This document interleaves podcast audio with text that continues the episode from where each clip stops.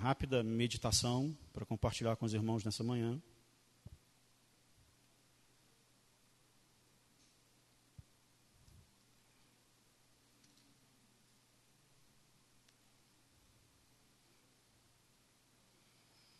Evangelho de João, capítulo 2, dos versos 1 ao 11.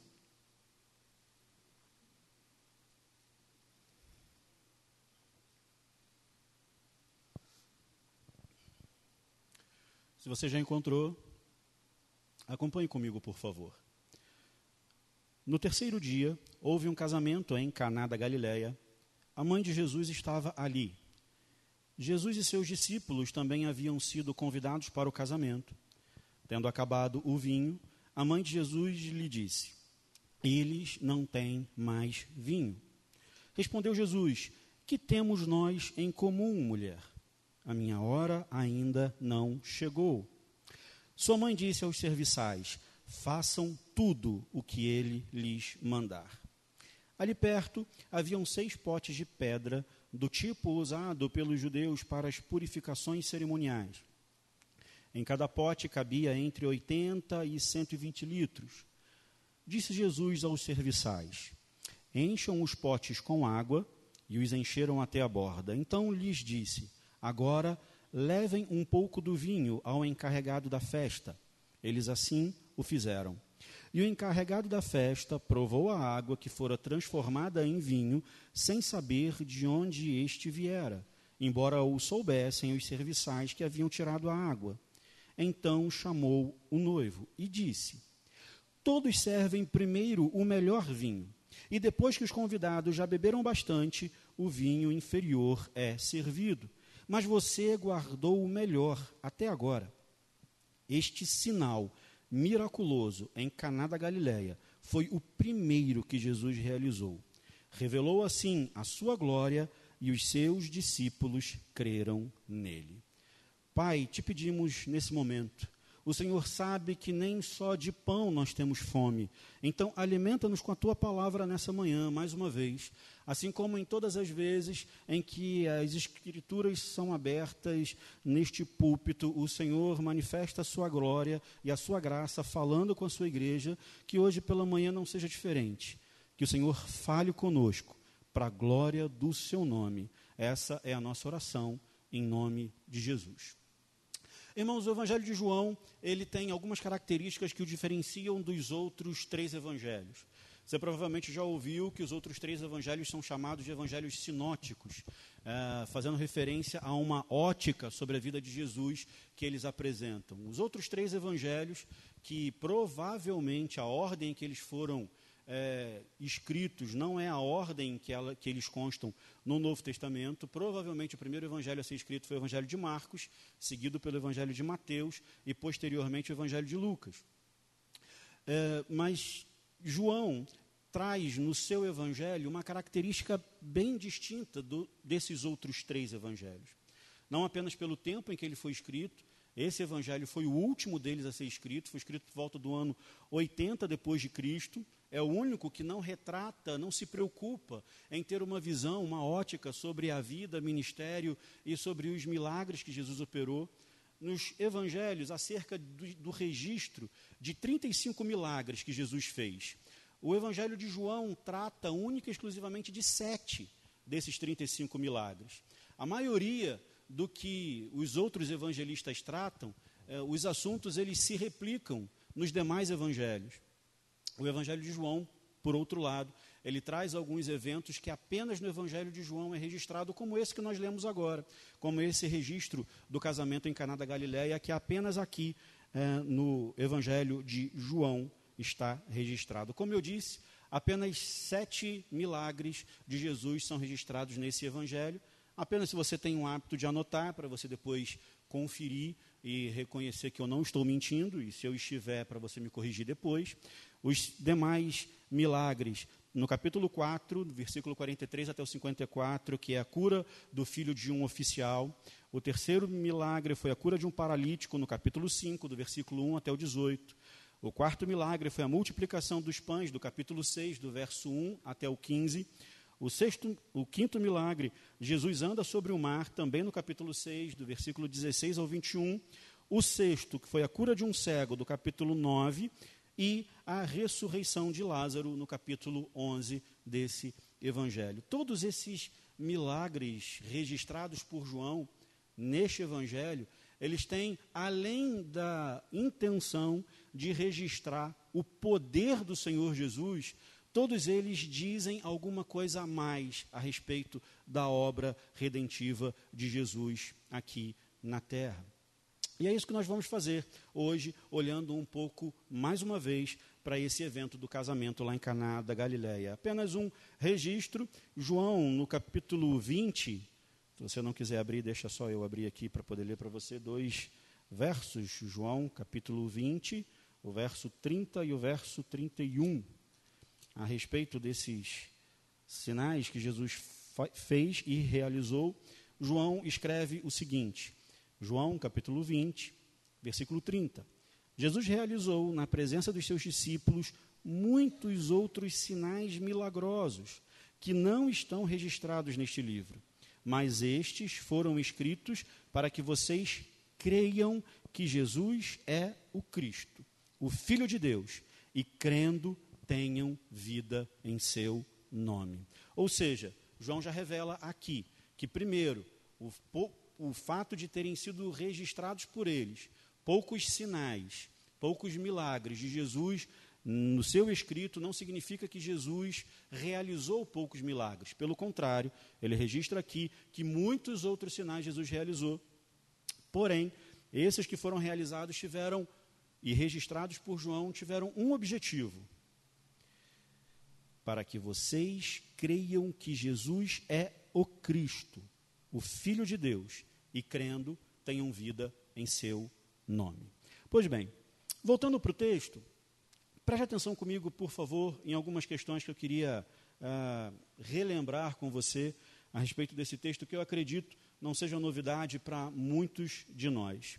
Primeiro, há um casamento e Jesus havia sido convidado para esse casamento. Eu já ouvi muitas mensagens baseadas nesse texto e frequentemente reforçando a necessidade do convite de Jesus, seja para o casamento, seja para a nossa vida, embora o contexto não esteja completamente errado, a gente não pode é, diferenciar ou nos distanciar da realidade que aconteceu aqui. Jesus não foi convidado para esse casamento porque ele era o Messias. Jesus não foi convidado para esse casamento porque ele era o Senhor, porque ele era o Cristo, porque as pessoas reconheciam que ele era o Salvador. Jesus foi convidado para esse casamento porque a família de Jesus conhecia a família dos noivos.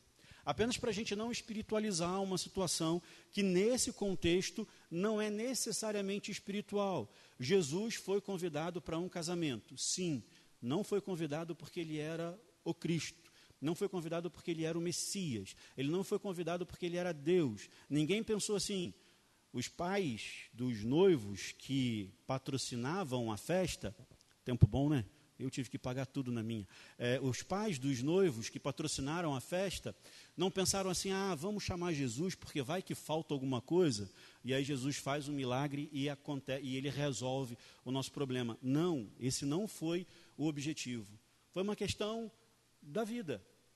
Pessoas, uma família, e duas famílias iam casar seus filhos, convidaram amigos, a família de Jesus era amiga da família em que eh, os seus filhos estavam casando. Por isso, Jesus foi convidado, por isso, Jesus estava, Maria estava. É interessante que o texto também diz que Jesus levou os seus discípulos.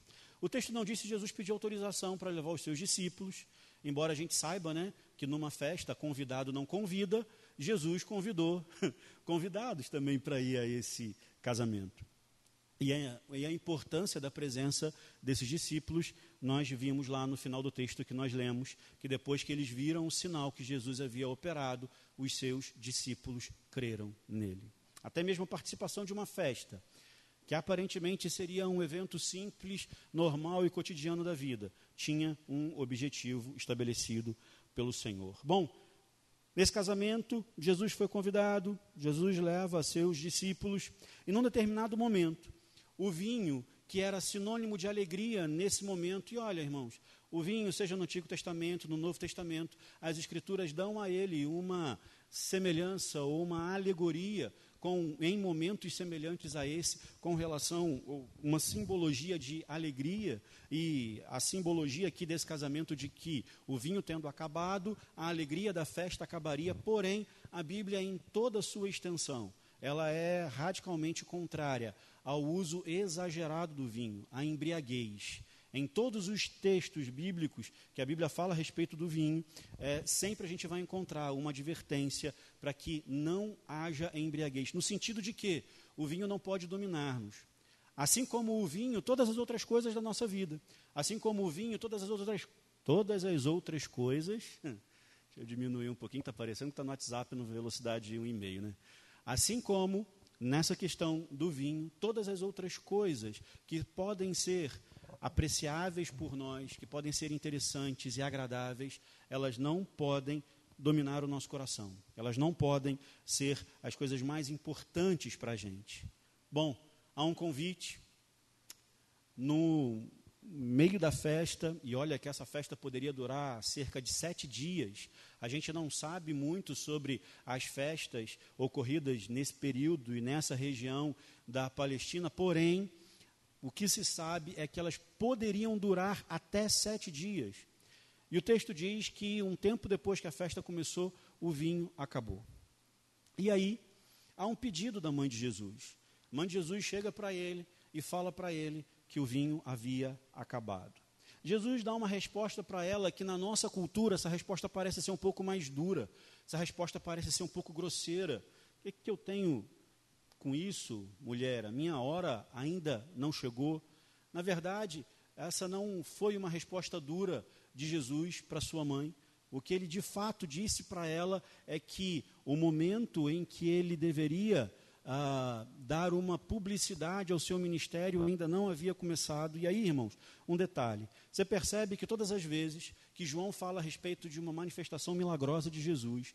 Todas as vezes que João fala que Jesus realizou um milagre, Jesus não usa a palavra milagre, ele usa a palavra sinal, porque ele quer que esse milagre indique alguma coisa que Jesus queria ensinar para aquelas pessoas.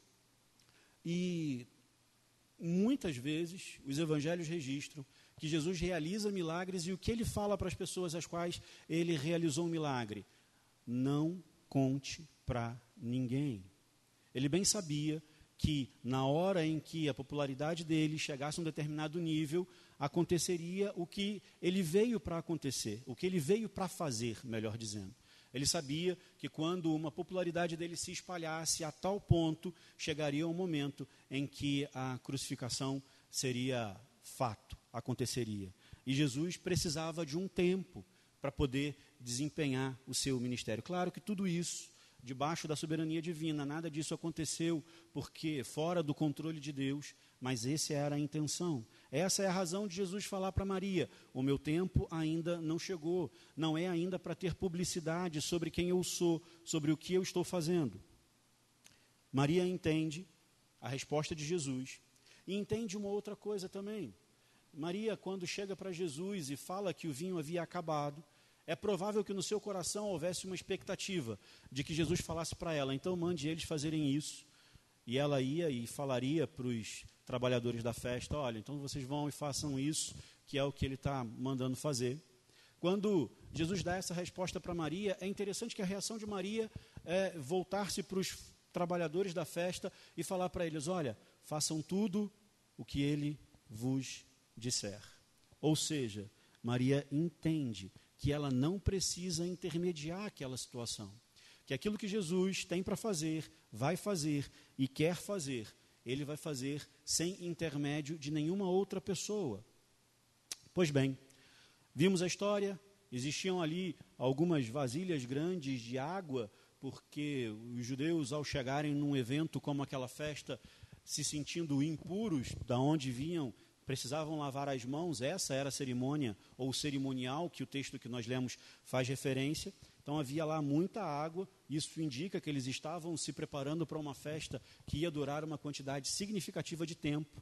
E aí, como vimos, Jesus manda que encham aqueles uh, recipientes de água, os que ainda não estavam cheios, e transforma aquela água em vinho. O último vinho servido naquele casamento era um vinho de melhor qualidade do que o primeiro, independente da qualidade. Quando os discípulos viram que Jesus havia transformado água em vinho, aquele sinal serviu para que eles, de fato, crescem em Jesus. E é interessante olhar para João falando isso, porque alguns desses discípulos já tinham visto Jesus realizar alguns milagres. Alguns desses discípulos foram chamados quando Jesus realiza uma pesca milagrosa com eles, com alguns deles. Ou seja, alguns deles já tinham visto alguns sinais, mas o texto de João é claro ao dizer para a gente que ali, ao verem esse sinal, os discípulos de fato creram em Jesus. Bom, queridos, é, esse texto traz para mim uma grande verdade e uma ideia muito significativa, que vai além. Eu não acho que esteja, não tem problema nenhum usar esse texto para um evento de casamento, mas esse texto vai muito além de um casamento.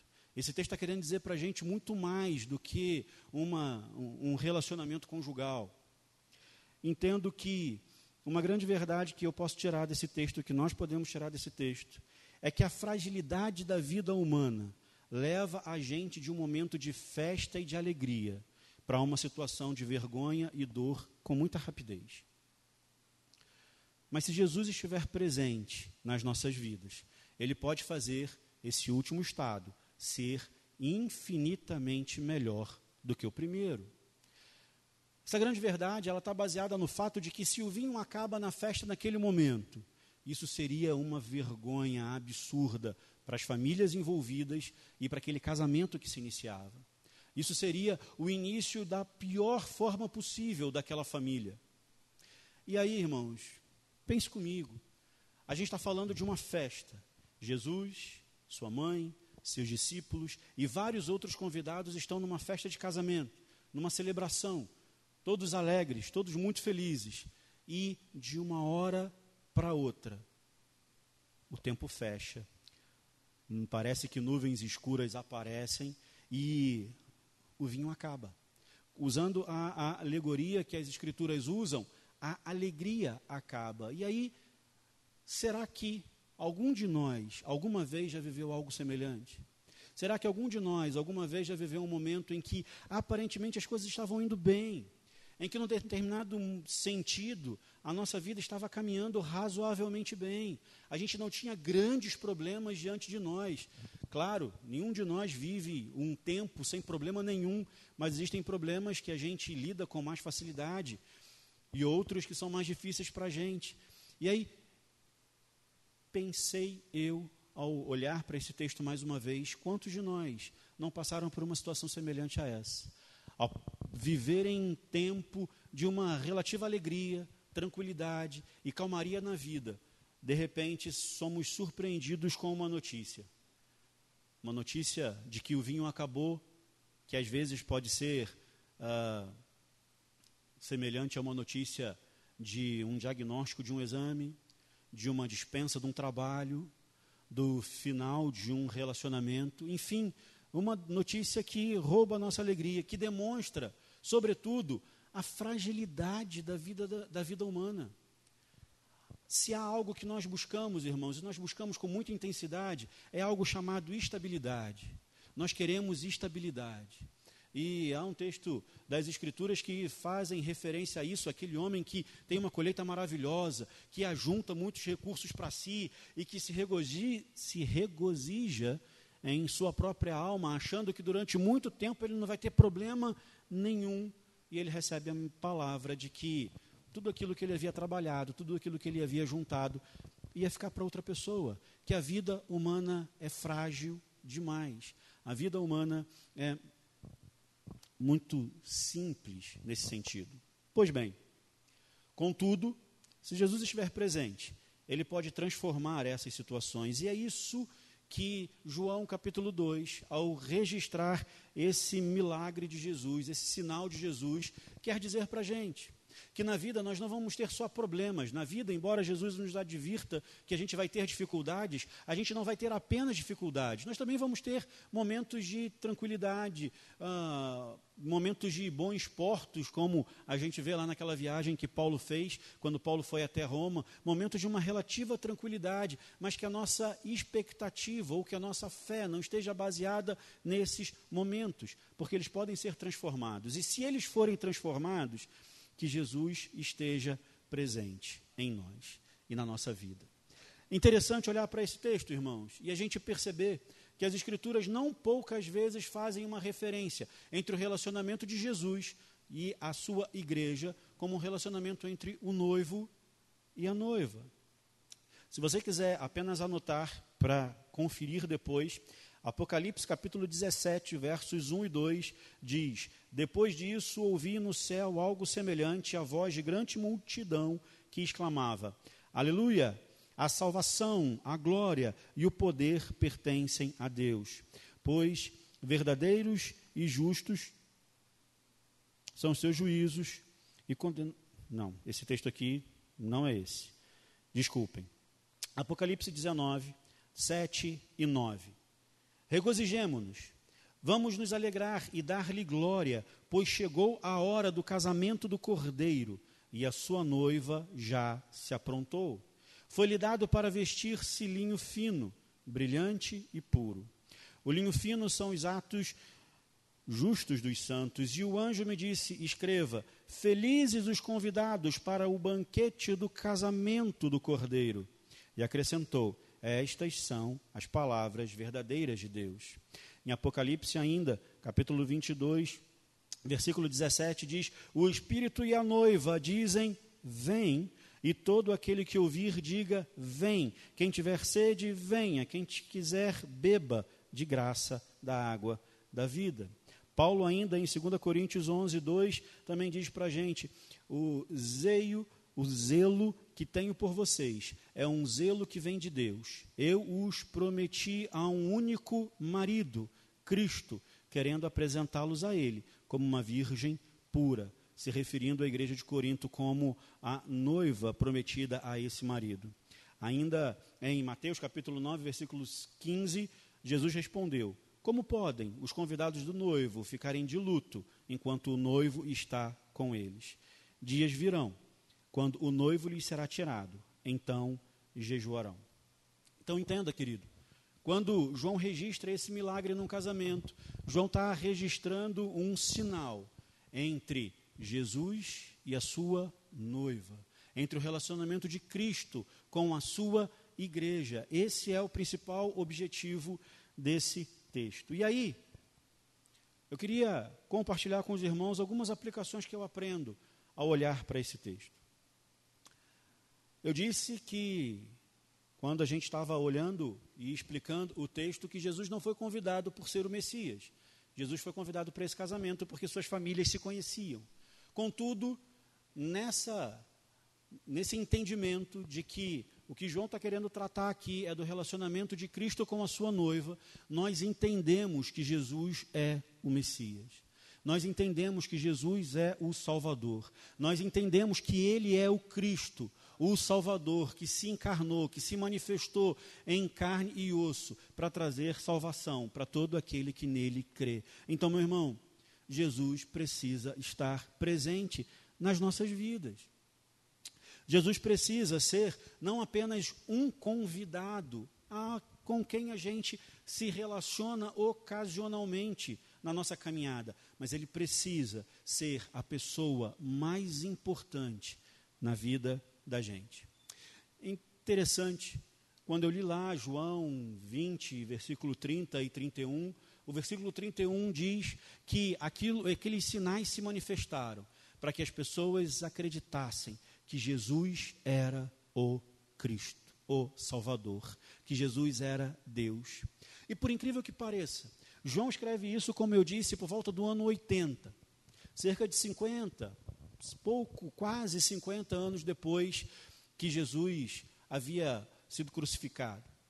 Ou seja, ainda havia uma geração que, ou, que tinha visto Jesus. Ainda estávamos na geração daqueles que tinham visto Jesus, ou estávamos na segunda geração daqueles que tinham visto Jesus. E naquele tempo já era frequente uma corrente ideia de que Jesus não era Deus. Essa corrente ideia, terendo desqualificar a divindade de Cristo, que já ocorria no primeiro século, não arrefeceu daquele tempo para hoje. Há muitos círculos hoje que ainda continuam querendo fazer-nos acreditar que Jesus não é Deus. Quando a gente pensa que Jesus não é Deus, a gente pode pensar que ele não é uma pessoa tão importante assim para estar nas nossas vidas. Só que isso não é verdade. E isso não é uma doutrina da igreja evangélica, não é uma doutrina da reforma protestante, não é uma ideia da igreja de nova vida. Essa é a base central das escrituras. As escrituras apontam todo, o Antigo Testamento aponta todo ele para Jesus, e o Novo Testamento todo ele ratifica que Jesus é o Cristo, Jesus é Deus. Se Jesus não fizer parte das nossas vidas, irmãos, eu confesso e temo em dizer aos irmãos, ou peno em dizer aos irmãos, não temo, que infelizmente, se Jesus não fizer parte das nossas vidas, o nosso tempo aqui está sendo desperdiçado. Se Jesus não for o personagem central da nossa caminhada, da nossa existência, tudo que nós estamos fazendo aqui é alegórico, tudo que nós estamos fazendo aqui é apenas estético, é, é do corpo, do, do olho para fora, é apenas para que as outras pessoas vejam e não vai ter finalidade nenhuma, proveito algum na nossa própria existência. Jesus é Deus. Creia nisso e permita que Ele não apenas esteja próximo a você, mas que Ele seja o Senhor da sua vida. Muitos hoje querem ter um relacionamento com Jesus a partir das suas próprias convicções, a partir dos seus próprios pensamentos. Não, eu creio em Deus do meu jeito, eu creio em Jesus do meu jeito. Queridos, não há forma de crer em Jesus, diferente daquilo que as Escrituras dizem que Jesus é. Não há forma de crer em Jesus e ignorar aquilo que ele nos manda fazer. Não há forma de crer em Jesus e não acreditar que ele seja Deus Todo-Poderoso. Não há forma de crer em Jesus. E como eu sei então qual é a vontade dele? Como eu sei então o que, que ele quer para mim, o que, que ele espera de mim, o que, que ele deseja de mim? Apenas conhecendo a revelação de Jesus através das Escrituras. Se eu rejeito que Jesus é o Cristo, ou se eu quero me relacionar com esse Jesus da minha maneira, da minha forma, rejeitando as Escrituras, eu confesso a você que nós estamos semelhantes àquele relacionamento conjugal, onde o marido diz que ama a esposa, mas bate nela. E aí todos nós bem sabemos o que, que isso significa. Esse marido de fato ama a sua esposa? Se ele bate nela? É óbvio que não. É óbvio que a palavra dele é desmentida através das suas atitudes. Quando eu digo que eu sigo a Jesus, mas eu não o obedeço, eu não me sujeito à sua soberania, eu não me sujeito à sua vontade, as minhas palavras desmentem, ou as minhas atitudes desmentem as minhas palavras. Jesus precisa estar presente. Agora, outra coisa interessante. Embora esse não seja a aplicação original do texto, ela pode nos fazer pensar. Jesus foi convidado para ir a uma festa. E olhar, pensar nisso me fez pensar Quantas pessoas, quantos de nós, por vezes, apenas convidamos Jesus para a nossa vida quando os problemas se apresentam, quando a situação está difícil, quando ah, os, os recursos estão escassos, quando a doença bate à nossa porta, quando uma impossibilidade se apresenta. Jesus foi convidado para uma festa. Mas, quando as coisas estão boas, quando a gente está vivendo algum período de uma certa bonança, quando a gente está vivendo um período onde tudo está indo relativamente bem, a gente se esquece dele. A gente o ignora. O pastor Antônio falou aqui com a gente na quarta-feira última dessa semana, quando ele pregou para nós aqui, falando, citando aquele exemplo de alguém que vive há anos orando, pedindo a Deus um carro, pedindo a Deus um carro, e esse irmão vai e consegue um carro. E o que, que ele faz quando ele consegue esse carro? Nos dias onde a igreja se ajunta para congregar, ele vai passear com a família, ele vai levar o carro para lavar, ele vai ficar alisando o carro na garagem de casa. Quantos de nós, irmãos, talvez já não tenhamos passado por essa experiência de que, quando um problema se apresentou para a gente, a gente procurou por Jesus, a gente foi até Ele, a gente procurou obedecê-lo, a gente procurou a Sua palavra, mas aquele problema passou aquela situação crítica, ela ficou para trás. E aí, quando a nossa vida voltou a uma certa normalidade, o que nós fazemos? O que nós fizemos? Nós nos afastamos de novo. Nós fomos para o nosso cantinho, como se nós disséssemos assim: Senhor, eu só preciso do Senhor quando eu não souber ou não conseguir resolver os meus problemas. Quando eu estiver com a situação da minha vida toda debaixo do meu controle, eu não preciso do Senhor. Jesus foi convidado para uma festa. Que Jesus não seja presente na minha nem na sua vida, irmãos, apenas quando nós precisarmos dele, mas que ele seja presente em nós em todos os momentos da nossa caminhada, sejam os momentos críticos e sejam nos momentos bons. Que nós não manifestemos uma relação interesseira com o Senhor. Interesseira no sentido de que eu só me aproximo dele quando eu preciso dele para alguma coisa. Não sei se você já passou por isso no, na sua realidade de relacionamentos familiares. Quantas pessoas eu já ouvi assim: ah, minha família só me procura quando precisa de alguma coisa. E qual é o sentimento que nós temos quando isso acontece? A gente dificilmente pensa assim: ah, que bom que a minha família olha para mim como uma tábua de salvação. Que bom que a minha família olha para mim como alguém que pode é, socorrê-los no momento de dificuldade. Dificilmente o nosso sentimento é esse, dificilmente o nosso pensamento é esse. Geralmente o nosso pensamento é: só me procuram quando precisam de mim. Só me procuram por interesse. E eu penso, queridos, que quando a gente age desse jeito com o Senhor, o sentimento dele não é diferente. O Senhor não se relaciona com a gente por um interesse, seja ele qual for, porque o que que eu e você temos que o Senhor não tenha? O que que eu e você temos que o Senhor vai precisar ou pode precisar? Algum dom? Algum talento que não tenha vindo dele? Algum recurso que Deus não seja dono de todo ele? Jesus foi convidado para uma festa que isso nos faça entender que Ele precisa ser parte da nossa vida em todos os momentos da nossa vida, porque, como eu já disse, a vida humana é extremamente instável. Em um momento nós estamos vivendo um momento de tranquilidade, basta, às vezes, uma ligação, basta, às vezes, uma reunião no trabalho, basta, às vezes, uma notícia chegar há anos atrás seria uma carta, né? Ou um telegrama. Hoje é um WhatsApp. Hoje é um e-mail. Hoje é uma ligação. A nossa vida é instável. A vida humana é instável. A vida humana muda com muita rapidez. A vida humana é muito frágil. Como lemos no texto de João 2, num momento, aquelas pessoas, aquelas famílias estavam celebrando a alegria de um casamento e no outro, o medo pelo fracasso daquela que aquela festa poderia ser.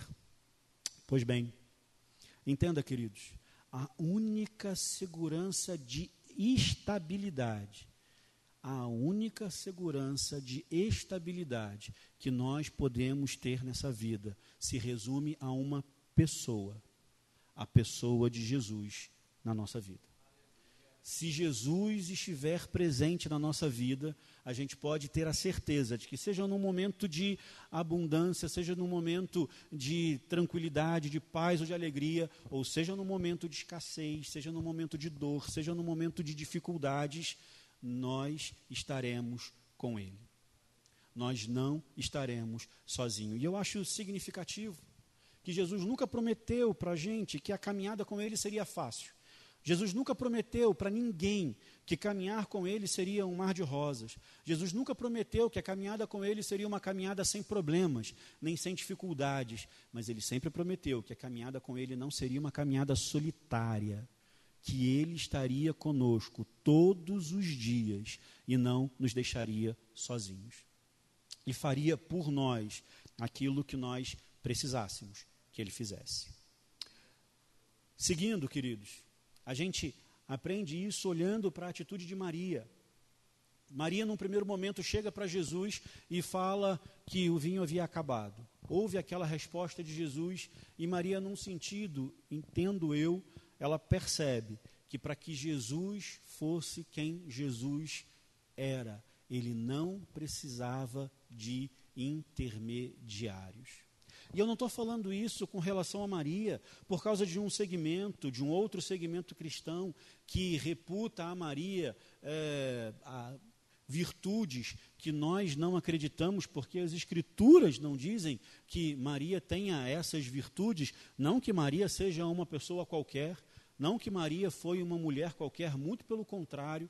Assim como Jesus diz a respeito de João Batista, que dos nascidos de mulher não houve alguém semelhante a João Batista, eu também tenho absoluta certeza que dos, das nascidas de mulher não houve alguém semelhante a Maria pelo trabalho que Deus reservou a ela. Contudo, nesse momento, Maria percebe que Jesus não precisa de intermediários.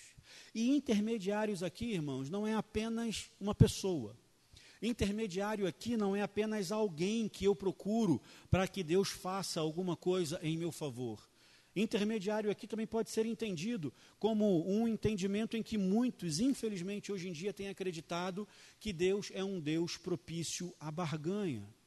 Deus é um Deus propício à promessa. Qual é o sentimento ou o espírito de uh, fazermos uma promessa à divindade?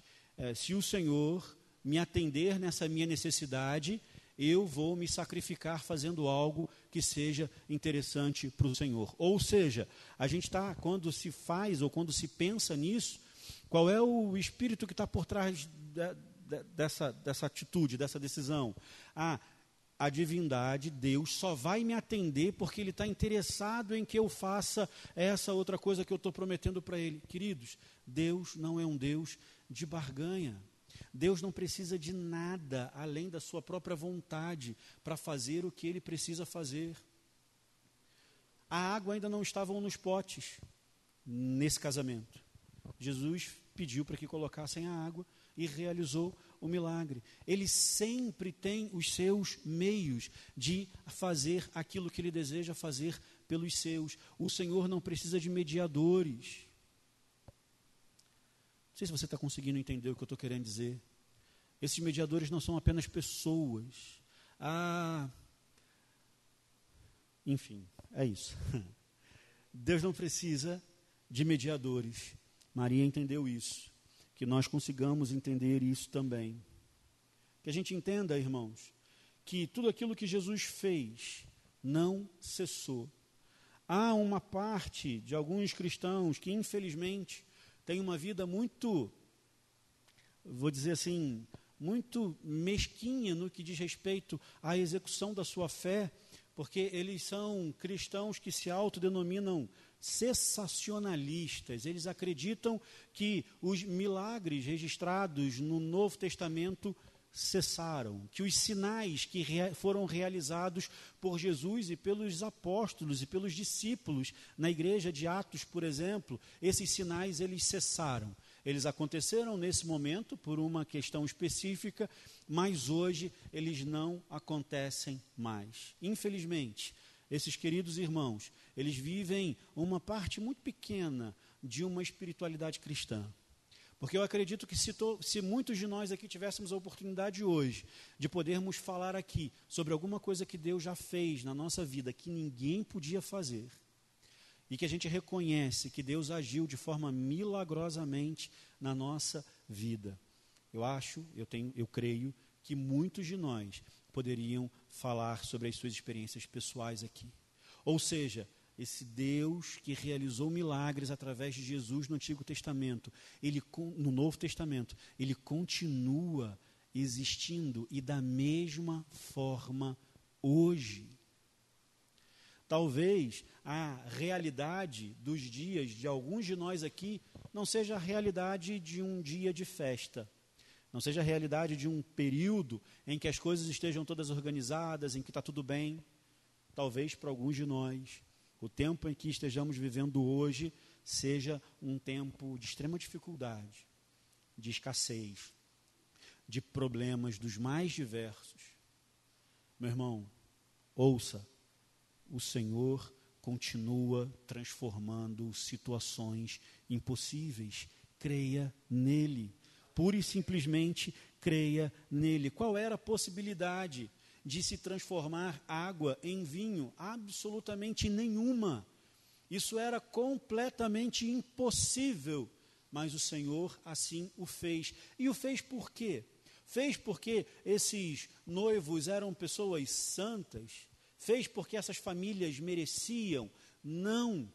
Assim como eu e você, Jesus realizou um milagre no casamento em Caná da Galileia por seu amor, graça e misericórdia, pelas mesmas razões que ele continua realizando milagres nas nossas vidas hoje. Não é pelo nosso merecimento, não é porque nós somos filhos preferidos de Deus. Deus não tem filhos preferidos. Deus continua, o Senhor continua realizando impossíveis nas nossas vidas, pela Sua graça, pela Sua misericórdia e pelo Seu amor nas nossas vidas. É interessante. O final do milagre revela que o mestre de cerimônias disse que aquele segundo vinho ele era melhor do que o primeiro. Sabe, queridos, Deus é um Deus de qualidade palavra do Senhor para a gente é que o Senhor tem para cada um de nós, para cada um daqueles que o receberam como Senhor e Salvador de sua vida, uma vida abundante. Deus tem uma vida agradável para a gente. Agora entenda, por favor, vida abundante e vida agradável não se resume a dinheiro. Vida abundante, vida agradável não se resume a bens, não se resume a estar numa posição social acima dos outros. Não. Há muita gente, hoje, hoje, na nossa cidade, muito rica, muito rica, com muito dinheiro, mas essas pessoas são tão pobres que a única coisa que elas têm é o dinheiro delas. Entenda, vida abundante não está ligada única e exclusivamente a recursos. É claro que todos nós precisamos de recursos para atender às nossas necessidades, mas a Bíblia já é muito clara em nos apresentar um Deus que sabe, que conhece todas as nossas necessidades e não vai nos deixar ah, pelo caminho, à beira do caminho, sem ter as nossas necessidades satisfeitas ou saciadas. Irmãos, Deus tem um vinho melhor para todos nós. Talvez seja um vinho melhor no casamento, que talvez alguns de nós estejamos vivendo um tempo no nosso relacionamento conjugal aonde a gente precisa que Jesus realize um milagre. Talvez alguns de nós estejam precisando de um vinho novo na sua espiritualidade. Talvez alguns de nós já tenham caminhado com Jesus, já esteja caminhando com Jesus há tanto tempo. E caminhar com Jesus há muito tempo significa, irmãos, passar por problemas por muito tempo. Eu, há, há uns anos atrás, eu ouvi aquele irmão Lázaro, que se eu não me engano faleceu há um tempo atrás. É, ele não foi muito coloquial nas suas palavras, né? mas ele disse que, olha, para servir a Jesus, a gente precisa ter couro grosso. porque a gente vai aguentar e a gente vai passar por muita coisa exigente e difícil na nossa caminhada. E talvez alguns de nós aqui estejamos precisando de um vinho novo na nossa caminhada com Jesus. Porque talvez os problemas, as dificuldades da vida, as situações complexas e exigentes que a gente tem enfrentado durante tanto tempo, têm arrefecido um pouco a nossa fé tem feito com que a alegria de servir a Deus tenha, de uma certa forma, ah, desaparecido. E aí hoje é a oportunidade para a gente poder orar e pedir ao Senhor: Senhor, transforma aquilo que ainda não existe no meu coração em um vinho novo, trazendo alegria de novo em te servir, trazendo alegria de novo em poder servir a igreja, em poder servir ao Senhor. Sabe, Jesus nos prova que com Ele sempre haverá vinho novo. Sempre haverá vinho novo. Em todas as áreas das nossas vidas, seja nos nossos relacionamentos, na nossa família, na igreja, seja no nosso relacionamento com Ele, há vinho novo, preparado e separado para a gente. Queria convidar você, queridos, a fechar os seus olhos. Gostaria de orar com os irmãos nesse tempo. Ah, se você puder e desejar, além de curvar sua cabeça e fechar os seus olhos, eu gostaria de pedir para que você também ficasse de pé junto comigo. E de olhos fechados para que você pensasse ah, em tudo aquilo que nós ouvimos aqui hoje. Em que Jesus precisa estar presente nas nossas vidas.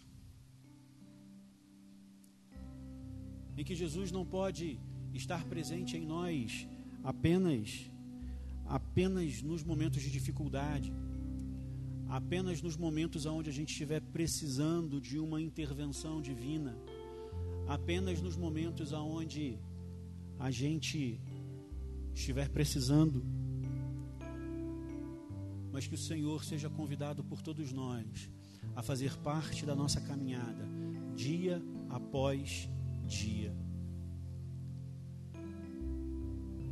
Ah, Senhor, o Senhor sabe como cada um de nós chegou na tua casa nessa manhã.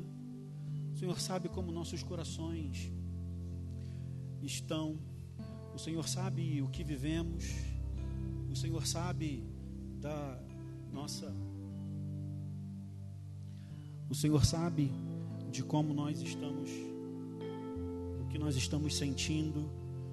O Senhor sabe da nossa realidade. Às vezes, algum irmão aqui, querido e amigo nosso, esteja vendo apenas a nossa, nosso rosto, o nosso sorriso, o nosso abraço, mas não estejam vendo o que de fato está acontecendo aqui dentro.